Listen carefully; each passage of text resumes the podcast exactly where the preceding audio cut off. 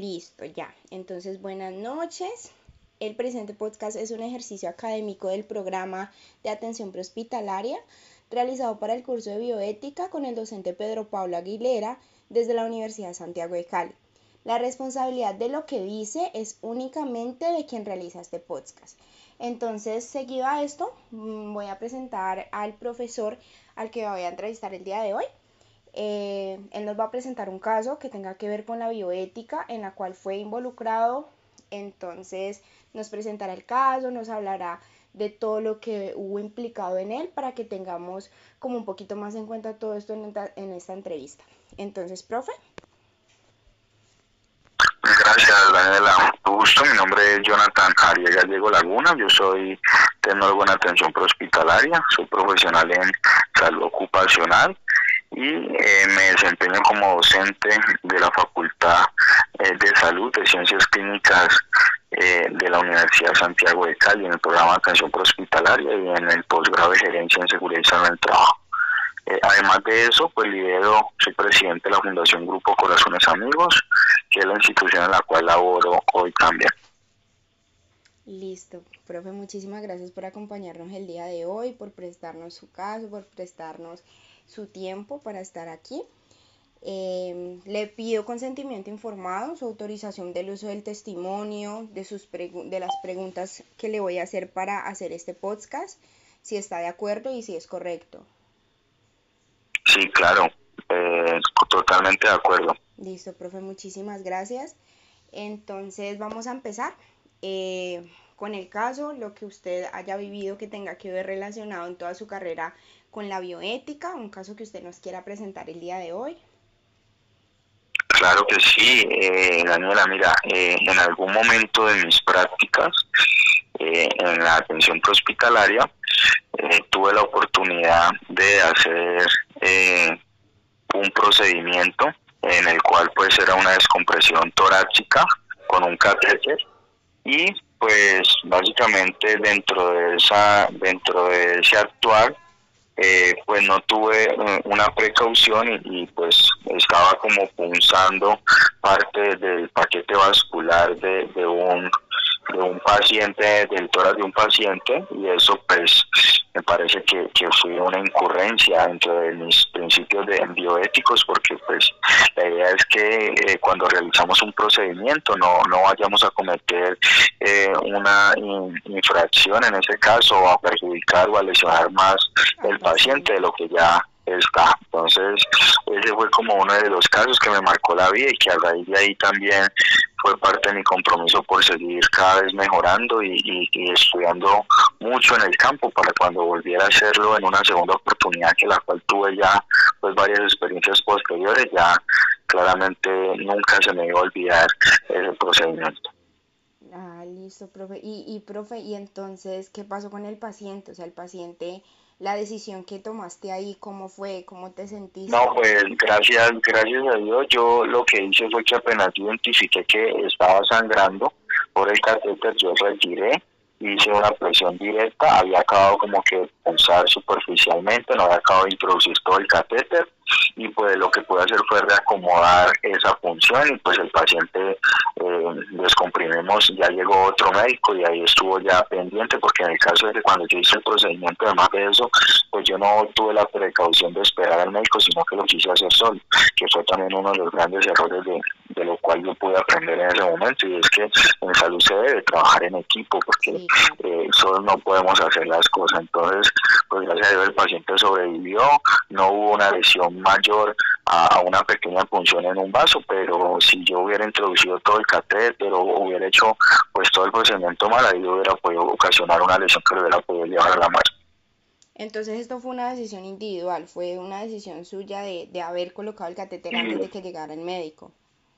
Sí, exactamente, es una, una decisión, a pesar de que yo tenía la autorización de hacerlo, no me esperé y, y, un poco acelerado en la toma de decisión y pues eso, eso me llevó a cometer ese error y claramente fue un compromiso individual que a partir de ahí de verdad que me enseñó mucho en mi vida para, para ya después cada vez que iba a hacer un procedimiento, mejor dicho, me asesoraba de que todos estuvieran en perfectas condiciones antes de hacerlo, pero esos son errores que durante nuestro aprendizaje y, el estar metido en todo este cuento de la emergencia hace que a veces creamos hacer cosas de más, pero que en último nos pueden comprometer de muchas formas. Sí, es como, como ese impulso de querer uno ser el, el como el principiante, como el, el creador de, de, algo en ese momento, como de, de el anfitrión. Sí, la verdad es que son experiencias.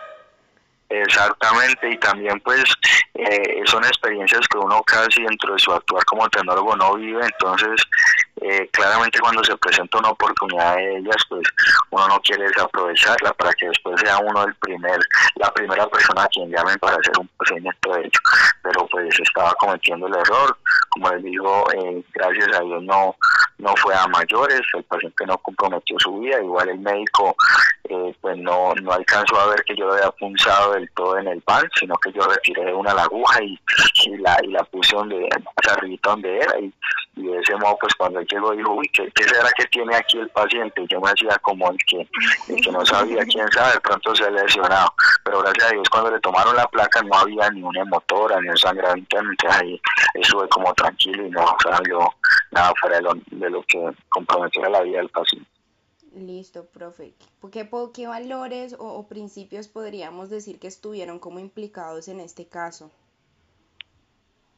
Eh, pues Daniela, yo pienso que los valores que, que, que, de pronto te comentaba que, que pudo haber eh, comprometido en este caso puede ser el de, el de una mala eficiencia, que eh, la idea es que nosotros por un procedimiento que, que realicemos no, no debemos de causar un mayor impacto, sino que, o una mayor lesión, sino que por lo contrario, pues son, son eh, procedimientos que tienen que ayudar a mejorar el nivel de sobrevida. Entonces pienso que incurrí eh, la parte, no siendo bioéticos, pero de los valores eh, de la salud y de la parte del trabajo en equipo, la parte de, de, también ser tolerante eh, o un poco paciente frente a la ansiedad que se vive en la, en la parte de las emergencias.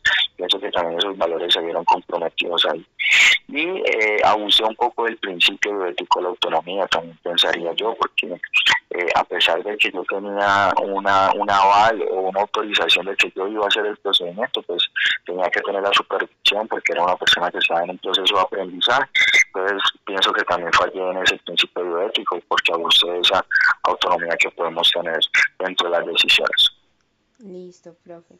Eh, profe, por última pregunta, eh, ¿consideras que la bioética es importante en nuestra formación como prestadores de salud, eh, en, en, nuestro caso atención prehospitalaria?